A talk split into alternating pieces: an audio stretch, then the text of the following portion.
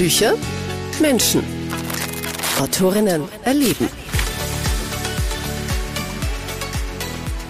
Hallo, liebe Hörer und Hörerinnen. Mein Name ist Silke Farmer-Wichmann. Ich bin Kinderbuchautorin und freue mich sehr, euch heute etwas über meine Arbeit und meine Bücher erzählen zu können. Und hallo und herzlich willkommen auch wieder von meiner Seite zur Episode 3 von Büchermenschen. Ich bin Martina Steidl, fein, dass Sie wieder dabei seid. Und das ist diesmal auch eine ganz besondere Folge für mich, denn Silke und ich, wir sind schon seit so langer Zeit beste Freundinnen, dass das Nachrechnen viel zu kompliziert ist. Und sie schreibt wirklich wundervolle Kinderbücher, die sich zum selberlesen und zum Vorlesen bestens eignen. Dazu hört ihr gleich mehr. Wie immer gibt's am Ende auch eine Kostprobe, also gleich mal alle Kids vorbereiten, eigene oder fremde, jeder kann zuhören. Von Silke hören wir außerdem, was es heißt, als Zwillingsmutter von aufgeweckten, fast Teenagern und mit Brotjob auch noch Bücher zu schreiben und warum sie doch nicht im Dschungel gelandet ist und dort Affen studiert. Und ja, wir haben sehr viel gelacht. Jetzt aber viel Spaß beim Zuhören.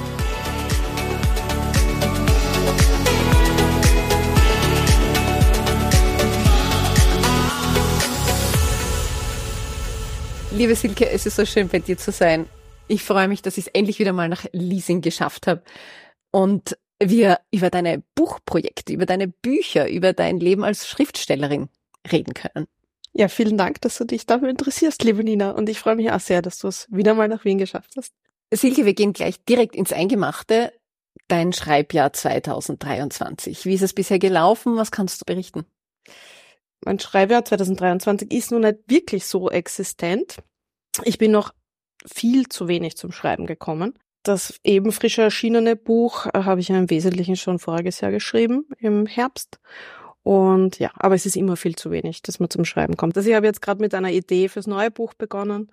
Und ja, aber es das, könnte mehr sein. Das ist jetzt dein, wie viel das Kinderbuch, was erschienen ist? Das ist jetzt das fünfte. Das fünfte? Das fünfte. Auf was bist du besonders stolz? Stolz ist so ein Wort, ähm, mit dem kann ich nicht so viel anfangen. Ich bin ich bin, ich bin total glücklich drüber, dass, oder, oder ich finde es total faszinierend, dass mein allererstes Kinderbuch sofort einen Verlag gefunden hat. Das war eigentlich das, das Schönste überhaupt und hat mich irgendwie so weitergebracht in der Schreiberei. Das war wirklich so, das habe ich mir, diese Geschichte habe ich mir an einem Abend habe ich die als gute Nachtgeschichte erzählt, meinen mhm. Jungs. Damals waren sie vier Jahre alt. Am nächsten Tag habe ich diese Geschichte ins Reine geschrieben, einem Verlag geschickt und zwei Wochen später hatte ich eine Zusage. Es ist dann zwar Schön. erst sehr viel später erschienen, aber es war. Aber allein die Zusage und ja. dass es so schnell gegangen ja. ist. Ja. Du, diese Bücherschreiberei, also wir kennen uns ja jetzt wirklich schon sehr, sehr, sehr lange. Ja, sehr, sehr, sehr, sehr lange. lange. Sehr, sehr, sehr, lange. sehr, sehr, sehr lange. Wir haben äh, tatsächlich viele gemeinsame Schuljahre hinter uns, ähm, haben auch gemeinsam maturiert. Genau. Wie erfolgreich müssen wir jetzt nicht besprechen. Nein. Ähm, du hast Biologie studiert mit der Absicht, Bücher zu schreiben? Natürlich. Ja. Also Wann hat sich das herauskristallisiert? Das war der große Plan dahinter. Das war der große Plan. genau. Wann hat sich das herauskristallisiert? Gute Frage. Ich habe ja, wie du weißt, in der Schule schon gern geschrieben, so wie du auch. Hm. Und habe dann eben mir eingebildet, Biologie studieren zu müssen, mit dem großen Plan eigentlich äh, im afrikanischen Urwald Affen zu studieren. Es ähnelt sich, ja. Mit meinem jetzigen also, Leben, also das ist, gut. Äh, ja. Genau. Manchmal muss man abweichen vom Genau, Plan. manchmal spielt das Leben andere, andere Dinge. Genau. Und, und eigentlich bin ich zur Schreiberei eben durch meine Kinder dann wieder gekommen, weil die einfach immer ganz viele Geschichten hören wollten, schon wie sie klein waren und, und vorgelesen äh, bekommen wollten, diese Geschichten. Und irgendwann musste ich dann eigene Geschichten erfinden und ja, so bin ich eigentlich dazu gekommen.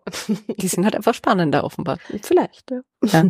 Da passt ganz gut. Also ich suche immer gern Zitate raus von Schriftstellern oder von mhm. Schriftstellerinnen und eins habe ich dir mitgebracht, von der Astrid Lindgren. Oh, okay. Ich habe immer gedacht, ich will nie ein Buch schreiben, aber plötzlich konnte ich nicht mehr, da musste ich schreiben. Also war das vielleicht so ähnlich, bei ja, dir auch so ähnlich? Ja, es wollte raus. Es wollte raus. Es wollte raus. Aber finde ich schön, dass du Astrid Lindgren erwähnst, weil es ist tatsächlich meine allerliebste Kinderbuchautorin gewesen. Mit, mit ihren Geschichten bin ich auch in Wirklichkeit groß geworden. Ja, ja, da bleiben wir vielleicht gleich beim Thema, weil, also ich weiß von dir, dass du viel liest, dass du immer viel gelesen hast. Wir tauschen uns ja da immer mehr oder weniger aus. aus unserem Buchclub. Unser sensationellen Buchclub, einmal im Monat. Einmal im Monat. Ja, der letzte ist dann doch wieder Jahre her, glaube ich. Also das war auch so ein Plan. Aber egal, wir tauschen uns trotzdem immer ja. aus. Das ist, kommt immer wieder vor in den Gesprächen. Was mhm. liest du gerade? Mhm. Was liest du gerade? Was lese ich gerade? Ich lese gerade tatsächlich ein Fachbuch über Storytelling, wieder mhm. mal. Das nimmt mich gerade sehr in, in Beschlag. Ähm, was lese ich noch? Ich lese, habe gerade angefangen mit einem historischen Roman. Er spielt im 18. Jahrhundert in, in Wien von René Arnour. Da bin ich allerdings noch nicht sehr weit, aber der hat eine Krimiserie geschrieben, die mir mhm. total gefallen hat. Das war die Totenärztin. Ich weiß nicht, ob du das kennst. Mhm. Na, spielt auch im, im historischen Wien. Um, Schon notiert um im Geiste. Ja, genau. Ist sehr, sehr cool. Du hast gesagt, mit Astrid Lindgren, mit den Geschichten von Astrid Lindgren bist du aufgewachsen. Ja. Gibt es da noch Bücher aus deiner Kindheit, die dich inspiriert haben oder die dich begleitet haben, die du unbedingt auch deinen Kindern näher bringen wolltest oder auch näher gebracht hast? Ja, tatsächlich. Also von Astrid Lindgren war es Ronja Räubertochter. Natürlich auch Pippi Langstrumpf. Pippi Langstrumpf schon, schon mal ganz zuerst, wie sie, glaube ich, drei oder vier Jahre alt waren. Haben sich natürlich sofort mit dieser kleinen rothaarigen äh, mit diesem kleinen rothaarigen Mädchen identifiziert. Ich habe zwei Buben, also mhm. für alle, die das nicht wissen. War aber trotzdem ziemlich cool. Und als nächstes dann schon Ronja Räubertochter. Ich habe mir gedacht, wir bleiben gleich ein bisschen bei der, bei der Mädchenliteratur. Und was ich von Astrid Lindgren halt auch noch total super finde, ist äh, die Brüder Löwenherz. Kennst du das? Ja. Ja. Voll zum Weinen. Voll zum Weinen, voll aber schön, auch voll schön. Genau. Voll schön, voll zum Weinen. Genau. Christina Nöstlinger natürlich auch. Also das. Ähm, oh ja. Ja muss man kennen mhm. eigentlich. Gell? Mhm. In meinem Podcast geht es immer ein bisschen auch eben um die Menschen hinter den Büchern und äh, wie sie eigentlich so schreiben, wie sie es halt mit ihren Gewohnheiten. Hast du einen Lieblingsplatz, wo du dann schreibst, wo du dich ausleben kannst? Ausschreiben. Wo ich mich ausschreibe. Lieblingsplatz in dem Sinn, also sicher nicht nur einen. Also eigentlich schreibe ich immer dort, wo, wo es mich gerade überfällt. lustigerweise seltenst am richtigen Schreibtisch. ich mag das Platzerl im Wohnzimmer ganz gern, wo man dann äh, rausschauen kann in den Garten. Mhm. Ich schreibe wahnsinnig gern am Küchentresen. Das ist so ein winziges Platzerl. Aber, aber der ist sehr einladend. Ja, ja. Der, der Laptop passt drauf und irgendwie in der Küche ist halt einfach auch alles erreichbar. Wein, Kaffee. Schreibaccessoires. Genau, genau. genau.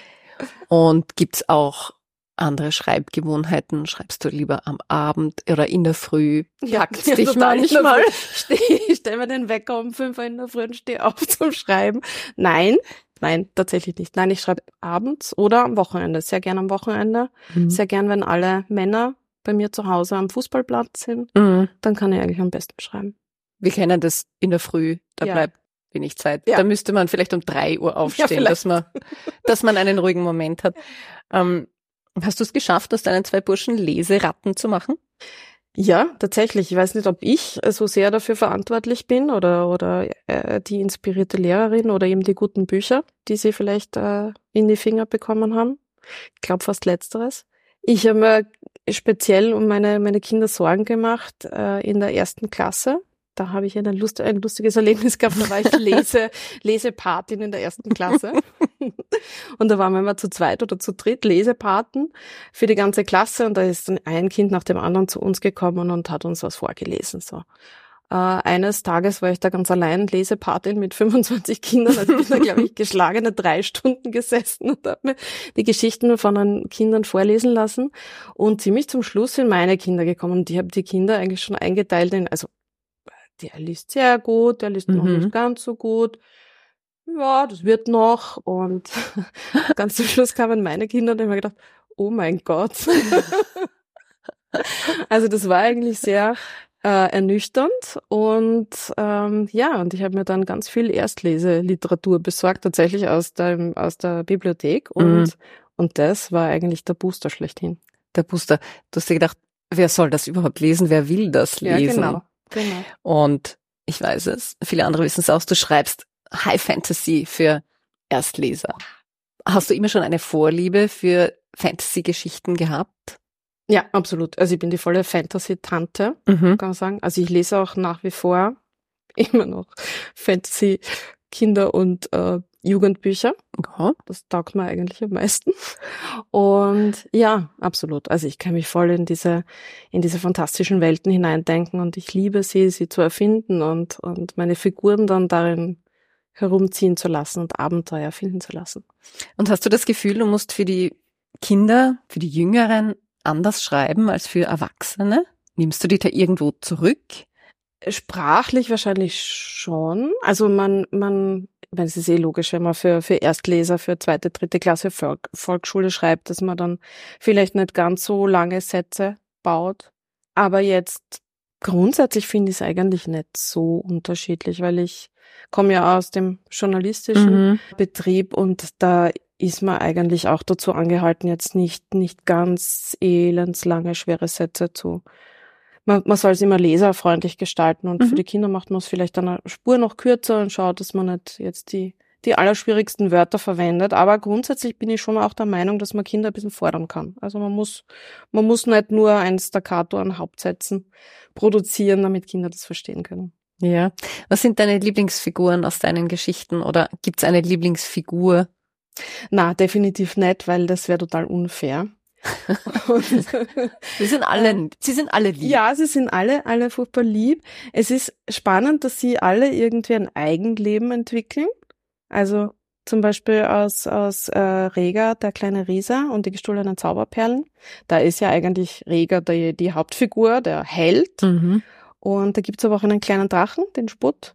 Und der Sputt hat während des Schreibens dem Reger eigentlich fast die Show gestohlen. Also das ist war überhaupt nicht beabsichtigt, ist einfach so passiert und ist mir jetzt natürlich sehr sympathisch, das Sputt. Und ja, und, und jetzt in meiner neuen Serie, der Zauberfederreihe mit, mit Luin, dem Zwerg und, und Eldred, der Pixie, da könnte ich es jetzt gar nicht sagen, eigentlich. Also Luin ist natürlich der, der kleine lustige Sturkopf und die, die Pixie ist natürlich typisch Mädchen halt ein bisschen reifer schon und schlauer. Aber nein, ich habe sie eigentlich alle furchtbar lieb. Verfolgen dich deine Ideen dann auch im Schlaf, Ja. wenn du jetzt so Ja. intensive Schreibphasen hast? Also es ist nicht so, dass ich schlaflose Nächte davon bekäme, aber tatsächlich ist es so, wenn ich abends, ähm, kann eigentlich sehr gut einschlafen, aber wenn ich abends an irgendwas Schönes denken will, dann träume ich mich meistens nach Wallerun. und, und, und manche Ideen kommen mir dann tatsächlich, ja. Also das, das passiert schon manchmal. Ich habe mir sogar schon ein Notizheft ähm, ans Bett gelegt. Ich glaube, ich habe es selten geschafft, dann tatsächlich den Stift wieder zu nehmen, das Licht einzuschalten und mir was aufzuschreiben. Aber theoretisch liegt's da und theoretisch kommen schon Ideen auch am Abend vorm Einschlafen. Ich habe mir ein paar Schlagworte für dich überlegt. Mhm. Ähm, Es wird jetzt total schwierig. Ui. Pippi Langstrumpf oder Harry Potter? Pippi Langstrumpf. Liniert oder kariert? Puh, da darf man gar nicht lang nachdenken, gell? Ähm, kariert. Kuli oder Füllfeder? Ich würde gern Füllfeder sagen, aber nein, Kuli. Kuli? Kuli. Hm. Mhm. Kommt da irgendwas dabei raus auch? Das werden wir noch sehen. Hartes oder weiches Ei? Weich. Samstag oder Sonntag? Samstag. Warum nicht der Sonntag? Sonntag ist immer so ein bisschen Blues. Sonntag ist Sonntag so, plus, weil wieder Montag kommt. weil wieder Montag kommt und die ganze, ganze Maschinerie wieder losgeht und die Kinder wieder sagen, ich mag morgen nicht in die Schule gehen. Fußball oder Stricken? Fußball. Bier oder Wein? Sag nichts. Ich Prost. weiß es. Dein erstes Buch war der Müffelmax. Ja. Und dann ist es eigentlich doch wirklich Schlag auf Schlag gegangen, Mhm. oder? Ich kann mich erinnern, wir haben auch eine nette WhatsApp-Gruppe. Ah, Mhm. Schaut sich mal das Cover an von meinem neuen Buch. Ah, was haltet ihr von meiner Welt, die ich gerade erfunden habe? Ihr könnt jetzt mein Buch schon bestellen. Bestellt mein Buch endlich. habt ihr mein Buch schon bestellt? Wie viele habt ihr bestellt? ihr habt nur eines bestellt. ähm, erzähl mal, wie ist es nach dem Müffelmax? Äh, wann, wann ist es, wann ist der Müffelmax erschienen? Ja, weil du gerade gesagt hast, Schlag auf Schlag, es waren da doch zwei Jahre, also bis das nächste Buch erschienen ist. Müffelmax ist 2017 erschienen Mhm. und Reger dann 2019. Das ist aber ziemlich umfangreich. Reda. Ja, der ist richtig, richtig umfangreich. Das ist ein, ein Kinderroman, glaube ich, mhm. kann man eigentlich sagen. Und da habe ich auch tatsächlich ein bisschen länger dran geschrieben. Es hat aber auch eine große Pause gegeben, weil für den Erreger habe ich eigentlich nicht so schnell einen Verlag gefunden. Mhm. Und habe dann irgendwie so nach zwei Kapiteln und einer großartigen, jetzt werde ich äh, berühmt äh, Phase dieses Manuskript wieder in die Schublade gepackt und einfach irgendwie dann nicht weitergemacht. Und dann hat der Zufall die Regie übernommen. Die Caroline Magerle, die Verlagsleiterin von Fairyland, hat über fünf Ecken meinen Müffelmax in die Finger bekommen und hat mit mir dann Kontakt aufgenommen und gefragt, ob ich nicht Lust hätte, für ihren gerade neu entstandenen Verlag zu schreiben, mhm. ob ich irgendwas habe. Und dann habe ich gesagt, ja, zufällig habe ich gerade was in der Schublade. Und das hat sie dann gelesen und hat gesagt, super, gefällt ihr voll und will sie machen. Und dann, dann musste ich flott weiterschreiben. Aber bis natürlich ein Buch dann ein Manuskript schon mal fertig ist und bis es lektoriert ist und bis es illustriert ist und bis es dann erscheint. Das hat es dann noch einmal ein bisschen gedauert. Also 2019 ist dann der Rega erschienen. Mhm. Und ähm, jetzt eben schon das dritte Buch aus der Reihe. Zauberfeder. Genau. Zauberfeder. Jetzt gibt's auch einen absoluten Ausreißer unter deinen Büchern. Hm. Kein Kinderbuch. Ja.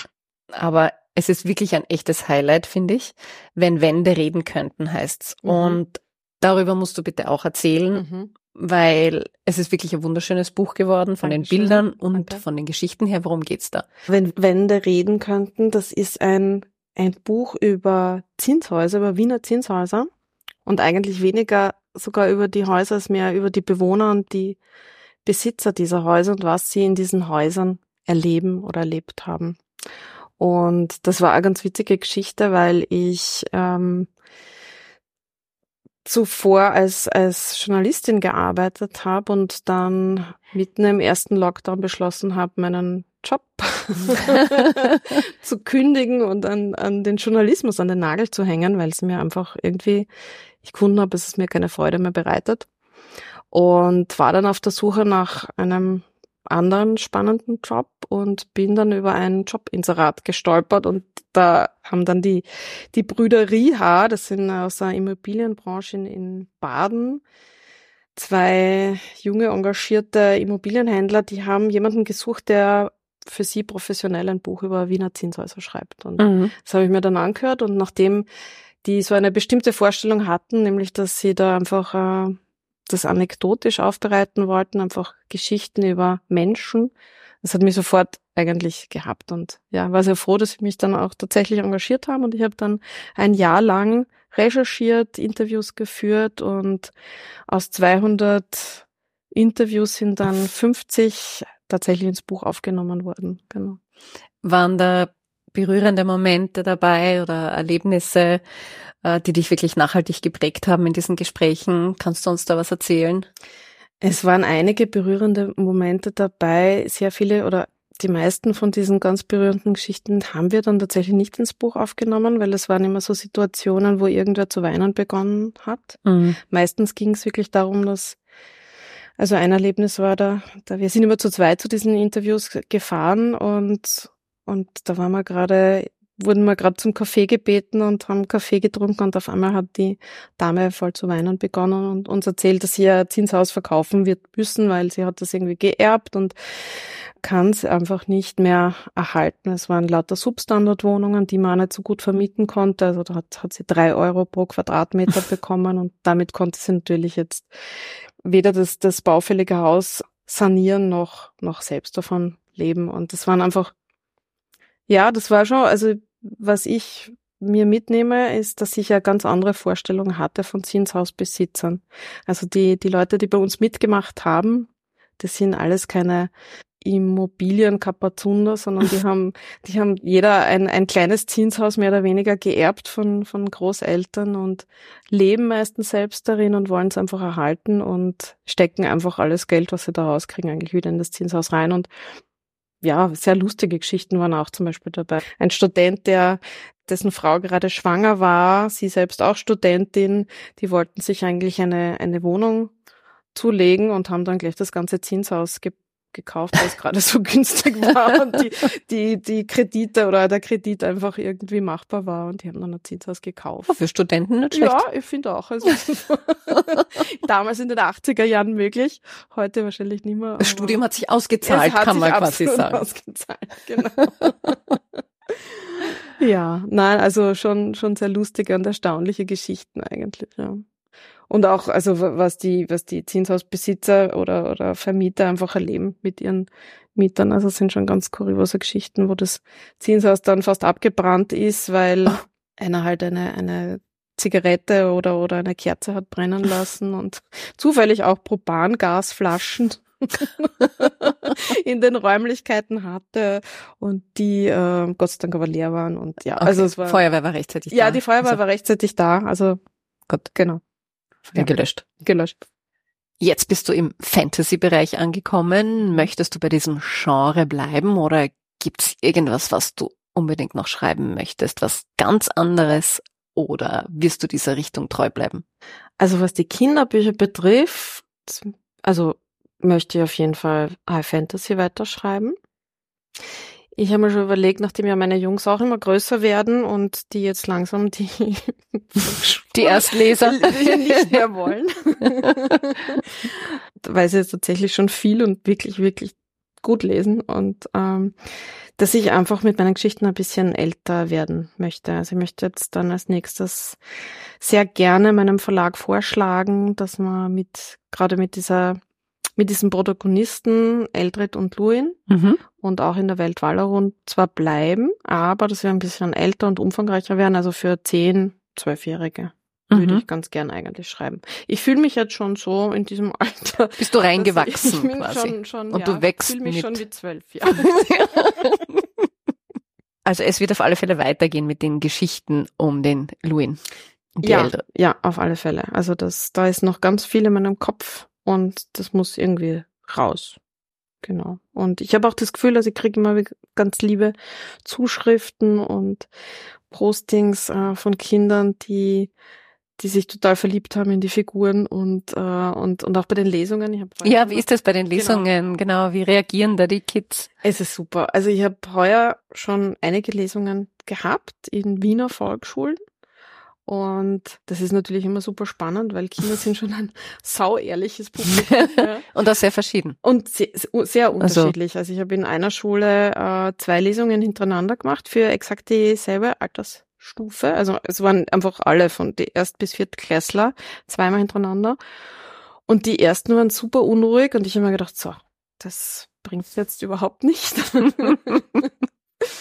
und die zweite, die zweite Lesung war dermaßen toll und alle sind nachher angestanden und wollten sogar Autogramme von mir Oh, und haben irgendwelche Zettelchen mir Oh, vor die. Nase gehalten. Das war unglaublich lieb. Mhm. Und ja, und auf alle Fälle, auch, auch bei der einen Lesung, wo, wo sie eher etwas unruhig waren, sie wollten trotzdem wissen, wie geht's jetzt weiter und ich sollte auch Mhm. weiterlesen und wie geht's weiter und wann kommt der nächste Band und überhaupt. Also ja, schön. Schön, dass noch gelesen wird, dass, Genau. dass sie zuhören, wenn man vorliest. ja, Kannst du mit dieser Berühmtheit umgehen? ja, schwierig. Also es ist, es ist nicht leicht am Boden zu bleiben.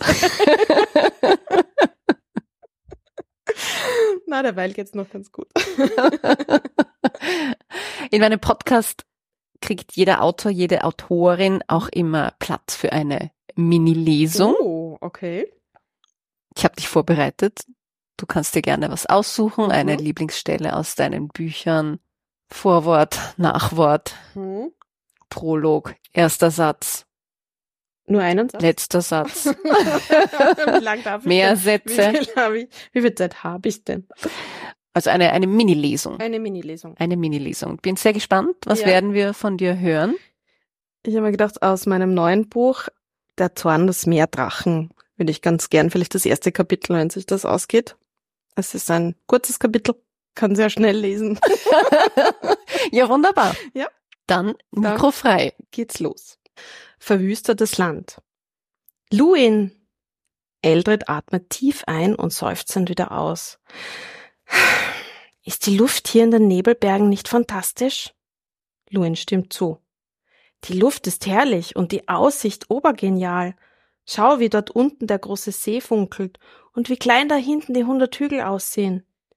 Ja, Und dort, bei dem großen Baum, muss Albers Häuschen sein, ergänzt Eldred. So schade, dass er nicht mitkommen konnte. Finde ich auch, aber du weißt es ja noch gar nicht. Schau einmal hier. Luin zieht einen großen Anhänger mit einer silbernen Kette aus seiner Hosentasche und hält ihn Eldred direkt vor die Nase. Das ist ein Medaillon. Alba hat es uns mitgegeben.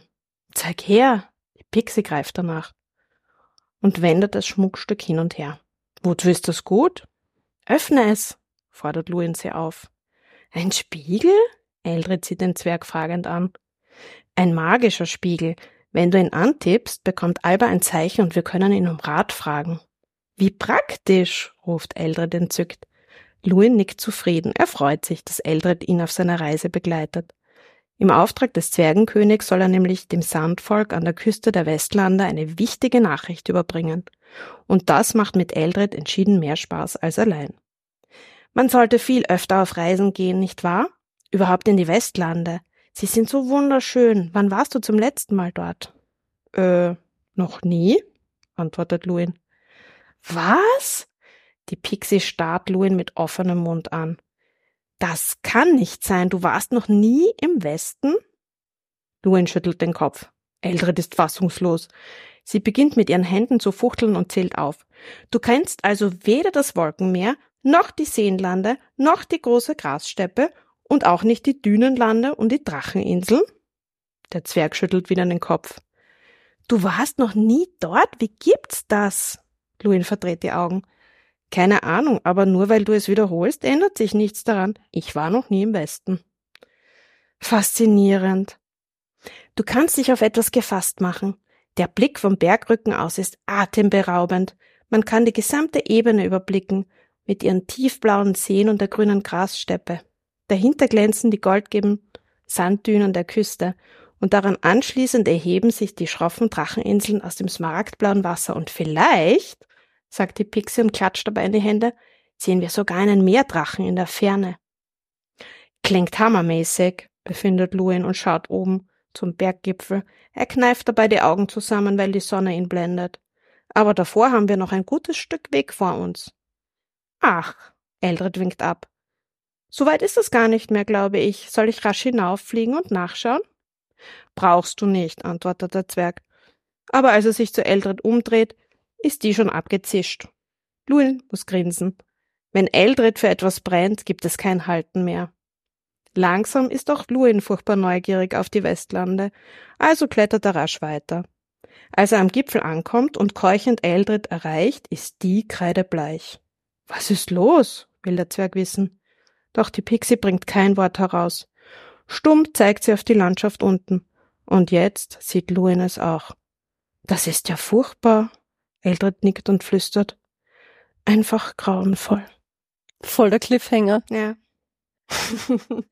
Muss ich haben. Natürlich. vielen, vielen Dank, liebe Silke, dass du dir Zeit genommen hast. Sehr, sehr gerne. Ich freue mich natürlich, dass wir hier jetzt einfach die Mikros abdrehen und weiter quatschen. Mhm. Du bleibst hoffentlich über Nacht. die Couch ist sehr bequem. Ja, absolut. Habe ich jetzt schon festgestellt. Du weißt das ja, ja, genau. Ja. Es war mir eine ganz besondere Ehre, dass du mein Gast im Podcast warst. Vielen Dank.